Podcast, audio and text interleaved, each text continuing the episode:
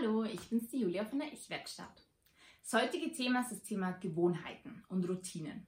Ich habe beim Thema Ziele schon mal kurz das Thema Gewohnheiten angesprochen und heute möchte ich nochmal im Detail darauf eingehen.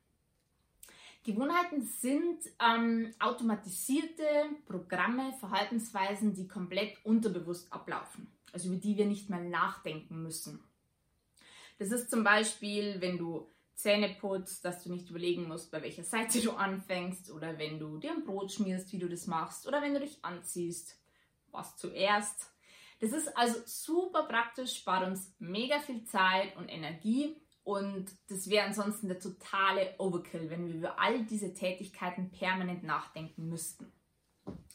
Aber, Problem, unser Gehirn kann nicht unterscheiden zwischen Gewohnheiten, die uns nützlich sind und Gewohnheiten, die uns eher hindern oder uns in die Bredouille bringen.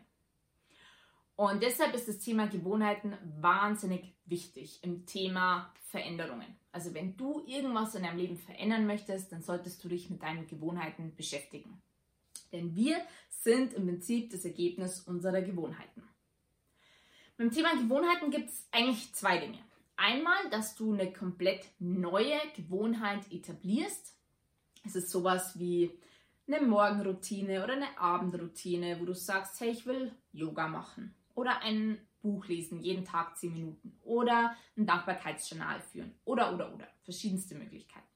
Das wäre was komplett Neues reinbringen, etablieren. Oder du möchtest eine äh, vorhandene Gewohnheit ändern. Also was nicht mehr tun oder anders tun. Das ist einfach das zweite Ding, um mit Gewohnheiten zu arbeiten. Ähm, bei beiden Dingen ist es wichtig, der erste Schritt, dass du dir überlegst, hey, was will ich denn überhaupt? Was will ich Neues machen? Was könnte mir nützlich sein? Was könnte mir was bringen?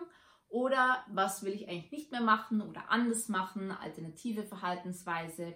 Einfach, dass du dir das klar und bewusst machst. Also frag dich dafür, was könnte ich tun? Was macht Sinn und überleg dir das in Ruhe.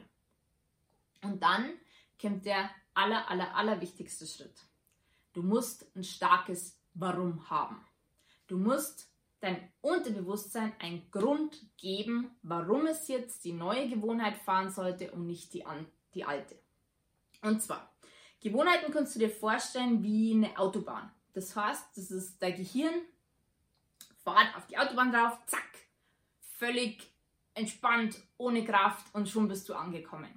Wenn du jetzt was anders machen willst, also einen anderen Weg einschlagen willst, dann ist es wie wenn du einen Trampelpfad durch den Wald schlagen musst. Also irgendwas, was noch nie jemand begangen hat und es ist anstrengend und mühsam und äh, aber es geht. Und je öfter du diesen Trampelpfad gegangen bist, umso platter wird der quasi und wird irgendwann eine eigene Autobahn. Aber Du musst halt deinem Unterbewusstsein einen Grund geben, das auch zu tun. Weil es ist natürlich viel leichter, einfach direkt auf die Autobahn zu fahren. Also brauchst du ein starkes Warum. Einen emotionalen Grund, warum es jetzt Sinn macht, diese neue Gewohnheit zu integrieren bzw. die alte abzulegen. Nimm dein Unterbewusstsein mit an Bord. Ganz, ganz wichtig. Und dann musst du es tun.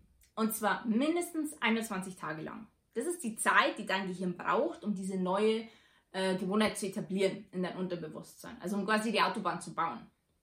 Die Zeit braucht man einfach. Äh, und da gibt es ein paar Tricks, um dir das ähm, einfacher zu machen. Und zwar, ähm, was wirklich hilft, finde ich, ist, dass man sich irgendwie verpflichtet. Also entweder mit sich selbst so einen Vertrag zu machen, sich dazu zu verpflichten oder äh, mit anderen Leuten, also dass du deine Freunden sagst, hey, ich will das jetzt machen und dich damit verpflichtest. Oder, oder, oder. Auch, dass du eine tägliche Erinnerung hast, also dass du zum Beispiel auf deinem Handy eine Erinnerung hast oder dass du auf deinem Desktop, in deiner Wohnung, Zettel, irgendwas, so einen visuellen Reiz, der dich täglich dann erinnert und triggert. Und ein wichtiger Tipp noch, dass du einen sogenannten Habit Tracker hast. Da gibt es zwar leider kein cooles deutsches Wort dafür, Gewohnheitenmesser, Nachvollzieher, irgendwas.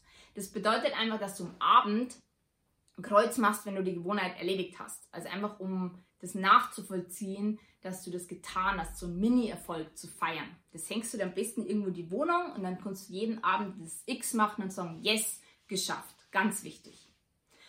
Ja, was noch wichtig ist, dass du nicht gleich mit dem Schwersten anfängst, lieber mit was Leichterem, um dich einfach mal daran zu gewöhnen, die ersten Schritte zu gehen.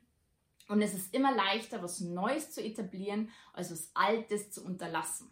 Wenn du nämlich was Neues etablierst, dann denkst du einmal am Tag daran, erledigst es, fertig. Wenn du was unterlassen willst, dann musst du den ganzen Tag dran denken und das ist anstrengender. Also starte lieber mit dem Leichten.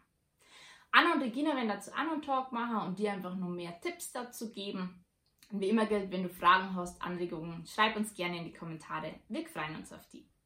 Na dann, mach's gut und denk immer dran, du veränderst deine Wirklichkeit.